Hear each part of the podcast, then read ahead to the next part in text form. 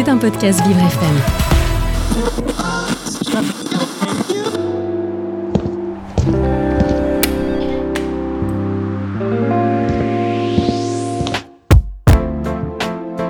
Quand je viens ici, c'est un bol, un bol d'air. On oublie la maladie, on oublie tout. C'est formidable, quoi, c'est tout. Magnifique. Voilà, on trouve tout ici pour se reconstruire après un cancer.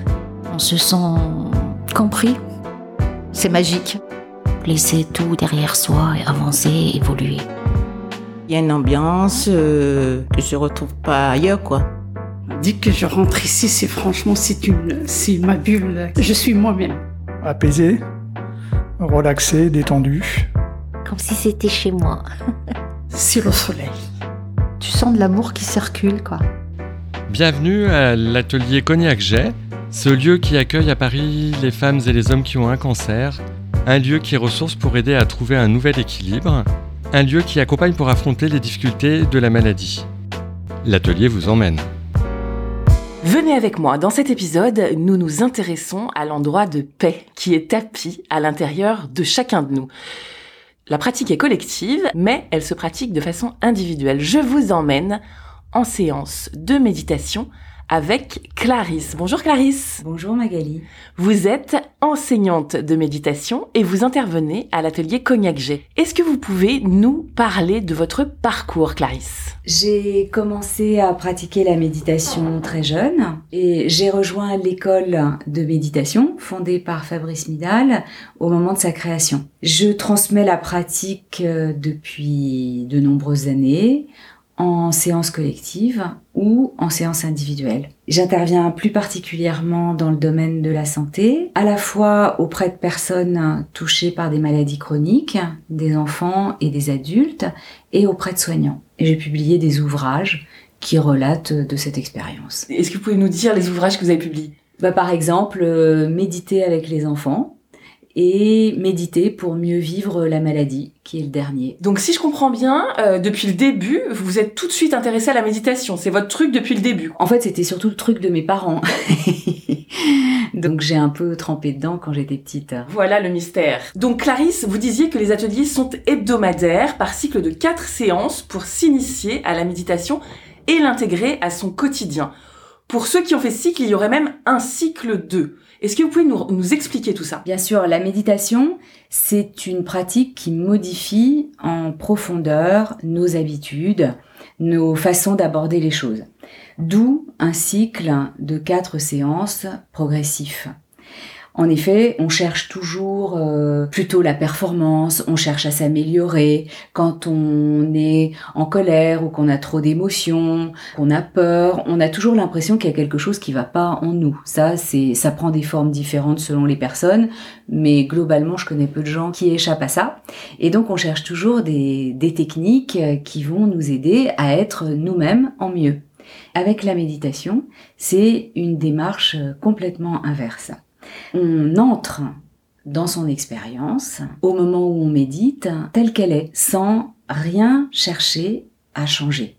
Et ça, ça déstabilise beaucoup. Donc, il faut que ce soit progressif pour que les personnes s'habituent à se mettre en rapport avec quelque chose sans réagir tout de suite et faire l'expérience de voir ce qui va se passer. Donc l'enseignant, on peut dire aussi l'instructeur de méditation, euh, n'apporte pas de connaissances théoriques ou une technique à proprement parler où on aurait euh, on irait d'un point A à un point B mais vraiment euh, guide la personne pour se mettre en rapport à son expérience. Donc c'est complètement, enfin c'est différent pour chacun. Bien sûr, il y a des grandes tendances, mais c'est ça qui fait le la particularité de la méditation. Et justement, est-ce que vous pouvez nous raconter comment se déroule une séance? Bah globalement, on alterne des moments de pratique et des moments où les personnes peuvent poser des questions sur la façon dont ils ont euh, fait l'expérience. Parce que, comme je vous l'ai dit, c'est très déstabilisant. Donc, euh, quand on a en face de soi un guide, quelqu'un qui a l'habitude, la méditation, sa particularité aussi, c'est que ça se transmet vraiment. Mais ça se transmet comme euh, comme un guide de montagne euh, vous transmet son savoir. C'est pas des savoirs théoriques. Et la méditation, C'est pour ça que j'ai pensé à cette analogie parce que c'est un chemin aussi. À partir du moment où on s'engage, euh, c'est un chemin de vie. On, on apprend à, à, regarder son expérience, à voir comment on, on, se relie aux choses, comment ça évolue. Justement, c'est la question que j'allais vous poser. On peut pratiquer tout seul et qu'est-ce qu'on ramène? Est-ce qu'on ramène justement cette façon de cheminer ou d'après vous? Tout à fait. Déjà, dans le cas de l'atelier ici Cognac-Jet, il y a des échanges aussi, donc puisque c'est pratiqué en groupe et on ramène ces questionnements. Justement, on ne cherche pas à résoudre absolument tous les questionnements. Quand on se relie à ce qu'il y a de plus profond en nous, à ce qu'il y a vraiment d'existentiel, on chemine avec des questionnements. On trouve pas des réponses à tout. Il y a un mystère de la vie. Euh, ici, par exemple, euh, pourquoi est-ce qu'on est malade euh, Et puis pourquoi est-ce qu'on réagit comme ci, comme ça Et aussi pendant les partages, c'est très très fort. Durant les séances, les partages, c'est vraiment des moments très importants quand on arrive à formuler son expérience. Il y a des personnes qui sont timides au début, mais très vite, elles ont envie de partager parce que c'est comme ça qu'on chemine le mieux. À qui s'adressent ces séances de méditation? Ici, elles s'adressent à tous, parce que tout le monde peut méditer. Tout à l'heure, j'ai parlé des enfants. Euh, à partir du moment où un enfant euh, est capable de comprendre, évidemment, on va pas le faire méditer à, deux mois ou à, ou à, un an, mais à partir du moment où un enfant je sais pas, 5-6 ans, euh, il peut méditer, puisque c'est très très simple, la méditation. Il y a rien de plus simple. Clarisse, comment êtes-vous arrivée à l'atelier Cognac? J'ai rencontré, par l'intermédiaire d'une amie, une des fondatrices, Clémentine Villeminet, et elle m'a parlé de ce projet et j'ai tout de suite eu envie de la soutenir. Qu'est-ce que vous êtes venu donner ici? Bah, Je dirais que je suis venue transmettre la pratique de la méditation, avant tout. C'est une manière de donner ce que j'ai reçu. Tout à l'heure, je parlais de transmission. La transmission, c'est ça. C'est une aide euh, tellement précieuse pour tout le monde, mais particulièrement quand on a des épreuves dans la vie telles que la maladie voilà, ça a toute sa place euh, ici. Vous êtes bénévole pour l'atelier? Qu'est-ce que ça vous apporte à vous de donner ça? Je vois pas ça en ces termes parce que le don, ça c'est pas moi qui l'ai inventé ni dit, mais vraiment le don, c'est ce qu'il y a de plus humain. Et, et le don, ça circule. Dès l'enfance, euh, on a envie de donner et quand on a reçu, on redonne. Le, don, c'est vraiment quelque chose qui circule. Ça circule parce que euh, bah, moi j'apporte euh, ce savoir, enfin que j'ai cette expérience, mais je reçois énormément parce que je fais des rencontres euh, magnifiques. Moi je suis je suis éblouie par euh, par les, les, parcours de vie, par la façon dont dont les personnes abordent leur maladie et c'est très très beau quoi de, de recueillir ça. C'est on est en prise vraiment avec la la vulnérabilité de l'être humain. Alors souvent les, les personnes qui sont malades, leur vulnérabilité elle se voit beaucoup plus, mais on est tous très vulnérables. C'est plus ou moins recouvert.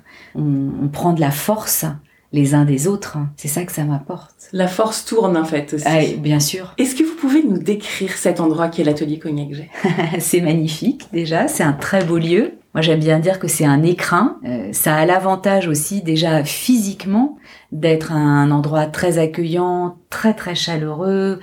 Voilà, tout ça, ça peut s'épanouir, euh, ça peut s'épanouir ici. Clarisse, outre ce que tu proposes comme cycle, 1 et cycle 2, euh, tu proposes quelque chose de bien à toi. Voilà, ça s'appelle Autour d'un livre parce que euh, j'ai constaté que les personnes qui traversent une épreuve, donc ici en l'occurrence la maladie, cherchent beaucoup à nourrir leurs réflexions, justement à avancer sur ce chemin et on a besoin de lecture, de nourriture intellectuelle.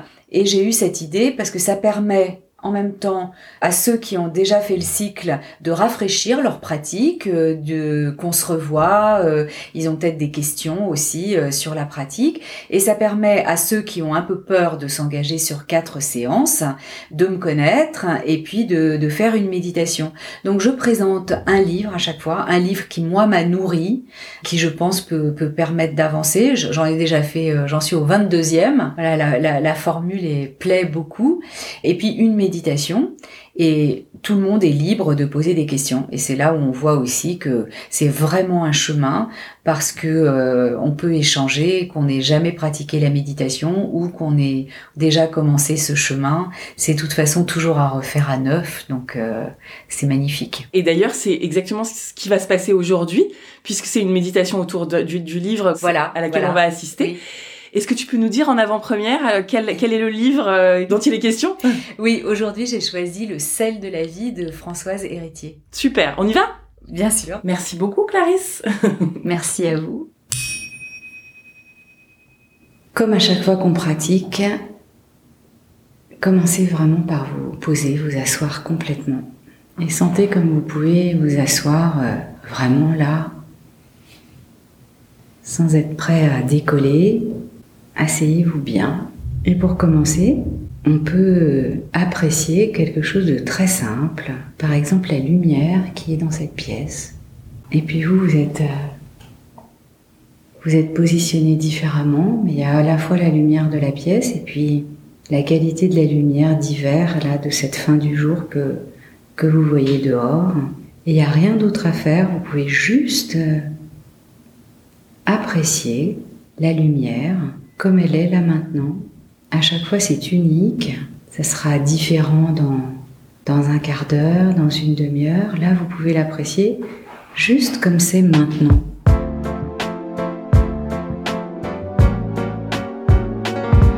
Bonjour Jean-Luc Fidel, merci de nous accueillir dans vos locaux qui se trouvent juste au-dessus de ceux de l'atelier dans le 6e arrondissement de Paris. Ça résonne, c'est magnifique, on est vraiment dans un lieu sublime. Merci de nous accueillir. Bah, écoutez, c'est normal. Euh, je suis ravi de, de vous recevoir aujourd'hui. Donc euh, la Fondation Cognac Jet abrite effectivement euh, l'atelier Cognac Jet. Et vous en êtes le directeur général hein, de cette Fondation Cognac Jet. Donc on est vraiment ravi d'entendre votre voix à notre micro, au micro du podcast de l'atelier. Et bien sûr, on aimerait mieux vous connaître est-ce que vous pourriez nous raconter euh, votre parcours, ce parcours qui vous amène jusqu'ici? Alors, je suis directeur général de la Fondation Cognac-Jet depuis maintenant dix années. J'étais auparavant directeur de l'hôpital Cognac-Jet, qui était le, à l'époque le principal établissement de la Fondation, situé dans le 15e arrondissement, établissement que j'ai dirigé pendant 15 années et que j'ai reconstruit euh, sur place, euh, voilà, donc avec une, un projet architectural important établissement qui avait la particularité d'être très centré sur des activités de cancérologie et euh, de fin de vie, notamment de malades atteints de cancer. Donc il y a une, euh, vraiment une cohérence qui vous amène euh, jusqu'à ce micro. Est-ce que vous pouvez expliquer qu'est-ce que c'est la Fondation Cognac Jet par rapport à l'atelier Cognac Jet, s'il vous plaît? La Fondation Cognac Jet, c'est la structure juridique abritante, puisque l'atelier Cognac Jet est l'un des 13 établissements actuels de la Fondation Cognac Jet. Nous comptons des établissements dans les domaines sanitaires, médico-sociaux, sociaux et d'enseignement. Et l'atelier est l'un des établissements, un des plus petits sur le plan euh, du nombre de professionnels qui y travaillent, mais un établissement, euh, un des plus récents également. Dans cet épisode, on explore l'atelier méditation animé par Clarisse et on voudrait en savoir plus sur la genèse de cet établissement, de votre regard à vous, de directeur.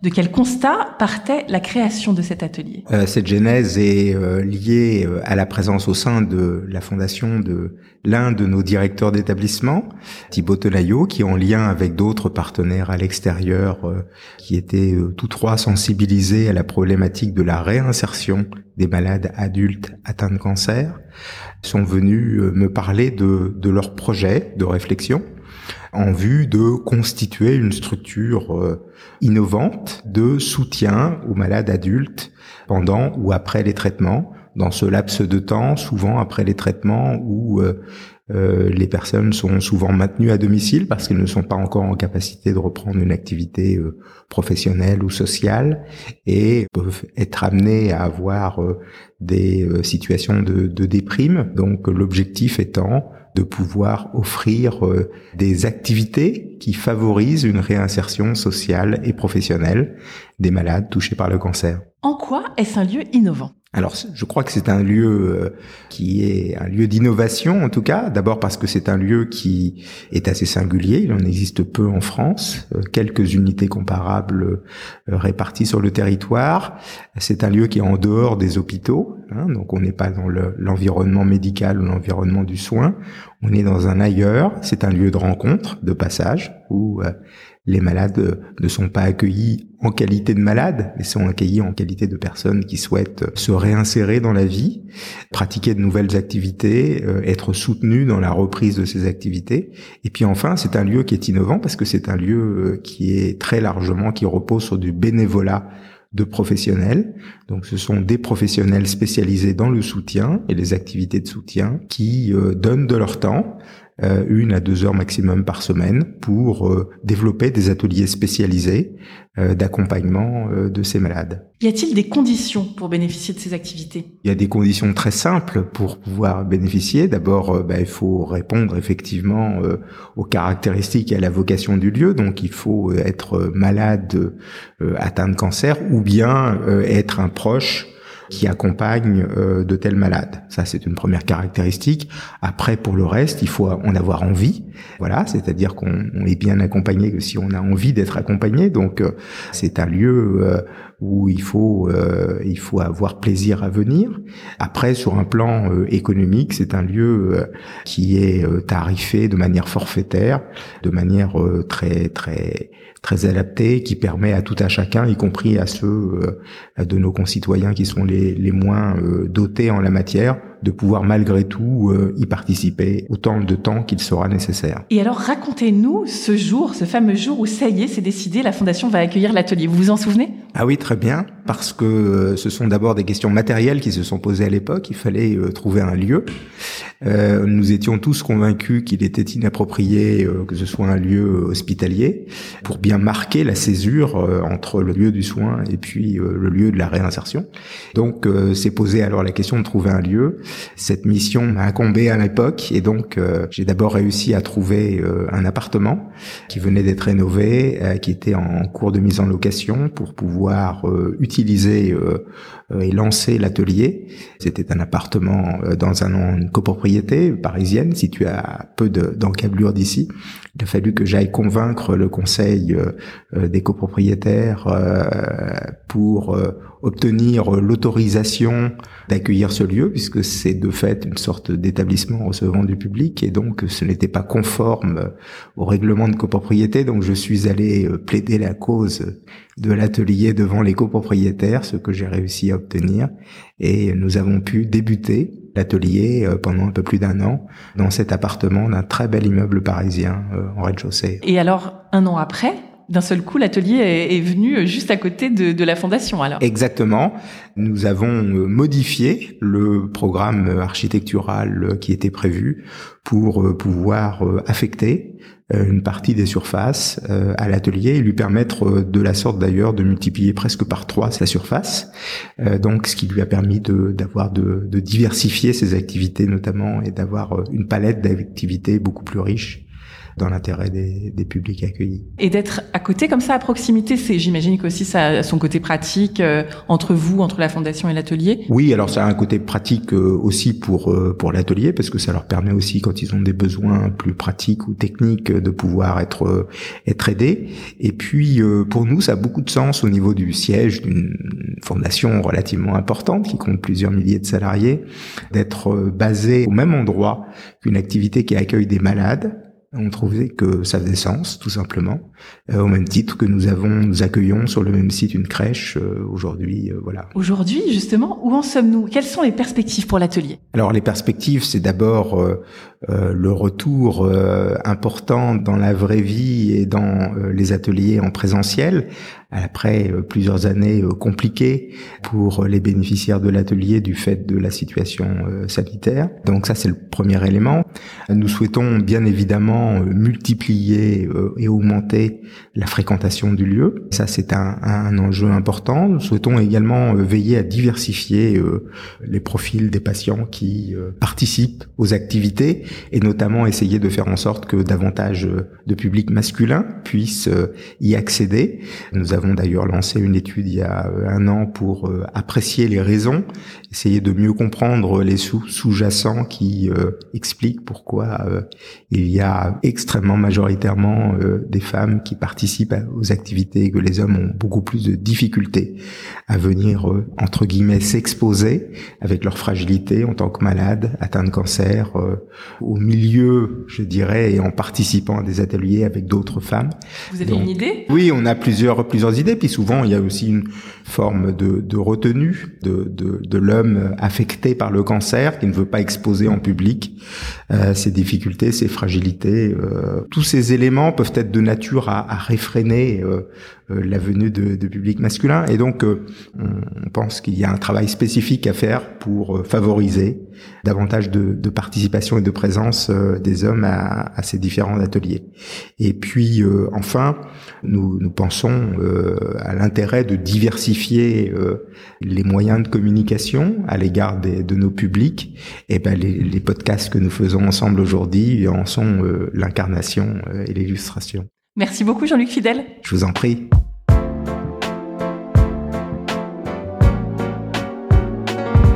Et c'est la fin de la séance de méditation de Clarisse. Allons retrouver ses bénéficiaires Dominique et Karima. Bonjour Dominique. Bonjour.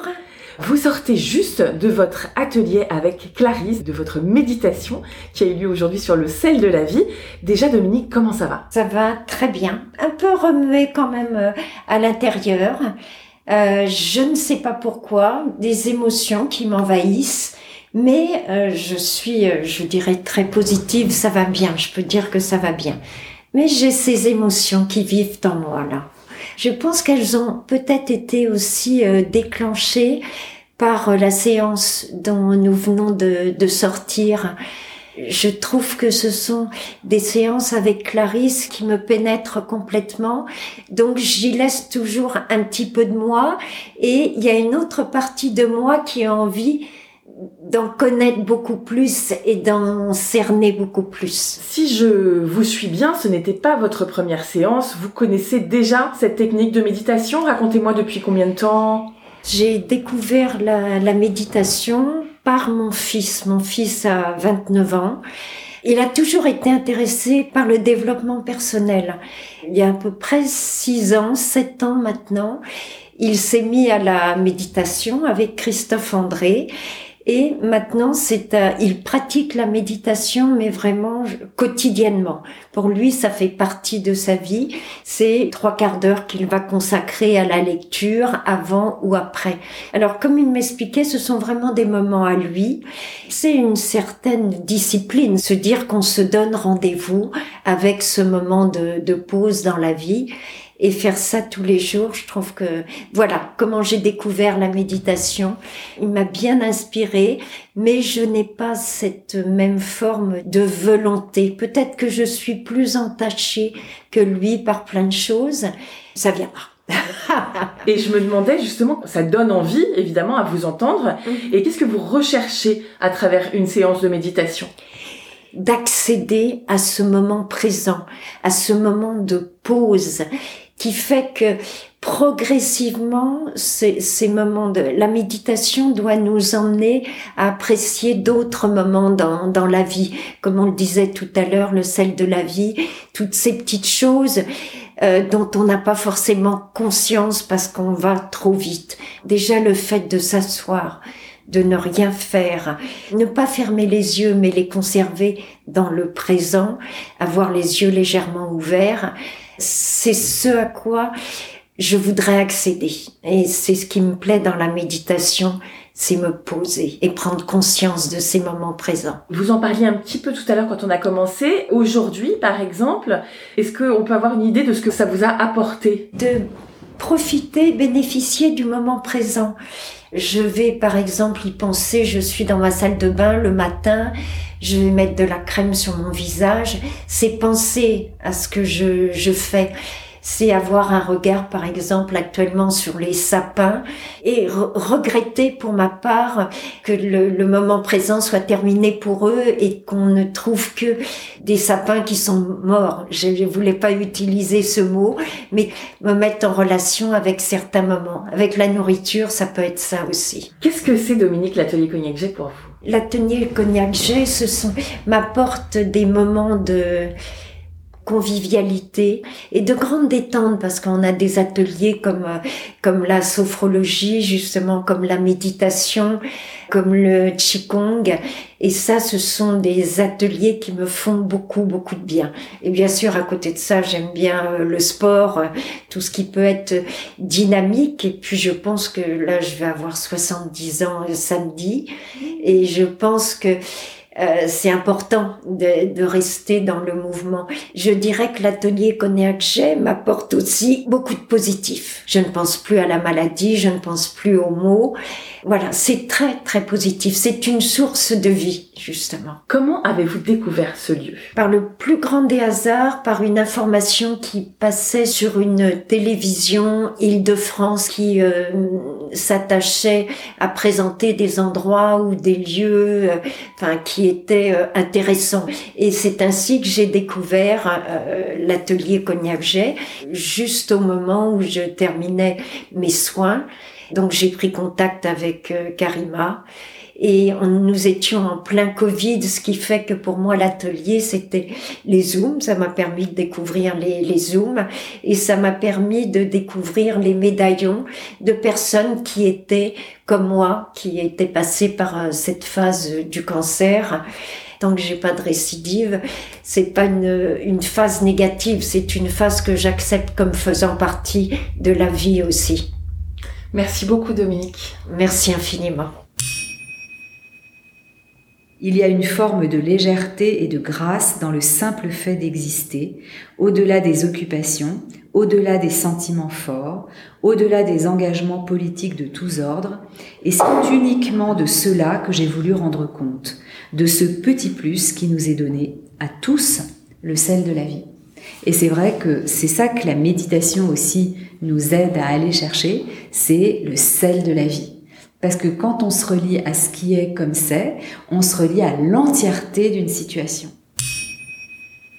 Bonjour Karima. Bonjour. Vous sortez juste de notre atelier puisqu'on l'a fait ensemble méditation avec Clarisse. Comment ça va? Bien, un peu fatiguée, mais une fatigue euh, positive. Physiquement, j'ai l'impression d'être complètement relâchée. Et après, euh, mentalement, euh, c'est un chemin. Il y a un chemin qui s'ouvre pour mes questionnements qui sont là. Je peux pas m'en défaire, mais qu'il faut que j'apprenne à regarder, enfin de manière différente en fait. Que j'apprenne à les regarder d'un autre angle moins douloureux. Est-ce que c'était aujourd'hui votre première séance de méditation ou est-ce que vous connaissiez déjà? J'ai fait une séance il y a à peu près trois semaines. Une première séance. Après, j'avais un peu essayé de pratiquer avec euh, des tutos sur YouTube, mais j'ai pas réussi. Qu'est-ce que vous recherchez à travers cette technique de méditation? C'est me défaire de la notion du temps, en fait le temps qui passe, qui s'écoule, m'en défaire complètement en fait, euh, m'en détacher. Est-ce que je peux vous demander ce que ça vous a apporté aujourd'hui cette séance en particulier? De l'apaisement et envie euh, de continuer à lire des choses qui vont euh, dans ce sens. Voilà, apprécier, apprécier les choses ordinaires et aussi pouvoir, quand ça devient un peu compliqué à l'intérieur, me poser et refaire les exercices qui sont envoyés. Avoir une technique. Une technique. Qu'est-ce que c'est l'atelier G pour vous? Alors l'atelier Cognac G que je fréquente depuis très peu de temps, c'est la possibilité de ne pas passer par la case anxiolytique. c'est beaucoup déjà. Ouais, c'est pas mal. Hein. Comment est-ce que vous avez découvert ce lieu? Par mon oncologue de Cochin. Expliquez-nous si ce lieu arrive à vous aider à vous sentir mieux et comment et pourquoi. Alors la première fois, c'était un peu plus difficile, peut-être parce que euh, ce jour-là, il y a des, des femmes qui étaient à la retraite et que moi j'y suis pas encore et donc ça m'a un peu renvoyé à quelque chose de pas positif. Deuxième fois j'ai apprécié et puis troisième fois c'est très bien. on est dans l'échange, c'est très bien. Merci beaucoup. Merci beaucoup. Et on peut rester encore quelques instants dans cette euh, cette ouverture, cette euh, appréciation, cette gratitude peut-être, juste parce que c'est c'est bon d'être d'être en vie, d'être ensemble, de prendre un moment pour soi. L'atelier Cognac vous remercie pour votre écoute et espère vous avoir donné l'envie de découvrir la suite. C'était un podcast Vivre FM. Si vous avez apprécié ce programme, n'hésitez pas à vous abonner.